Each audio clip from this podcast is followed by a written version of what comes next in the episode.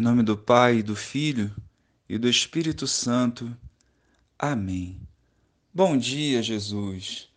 Iluminados e guiados pelo Espírito Santo, possamos caminhar com firmeza rumo à santidade, afastando de nós o que nos faz mal e acolhendo no coração a tua palavra viva, que transforma e revigora vidas. Amém. O centurião de Cafarnaum diz uma das frases mais lindas onde vemos toda a sua humildade e fé diante da proposta de Jesus de ir curar seu empregado que estava muito doente. Senhor, eu não sou digno de que entreis em minha casa.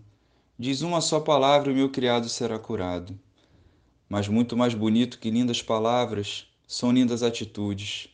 Apesar de ser mais poderoso e ter autoridade sobre o servo, o centurião vê o lado humano que sofre, e movido pelo amor foi ao encontro do Senhor.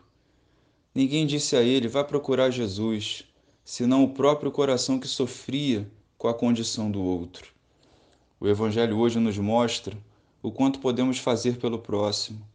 Nós, cristãos autênticos, conscientes das dores dos que estão ao nosso redor, temos que, movidos pelo amor, apresentar ao Senhor o sofrimento do nosso irmão e da nossa irmã, dos nossos familiares e amigos, que muitas vezes, sem força ou sem conhecimento, não sabe chegar à fonte da cura e salvação que é Jesus.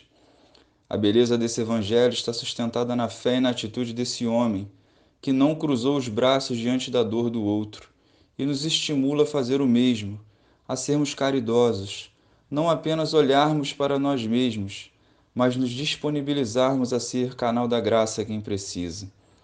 O nosso amor e a nossa fé será fonte de cura e salvação se vivida com humildade e na intimidade com Cristo. É com os olhos e o coração fixos no Senhor que veremos a manifestação da Sua glória acontecer. Glória ao Pai, ao Filho e ao Espírito Santo, como era no princípio, agora e sempre. Amém.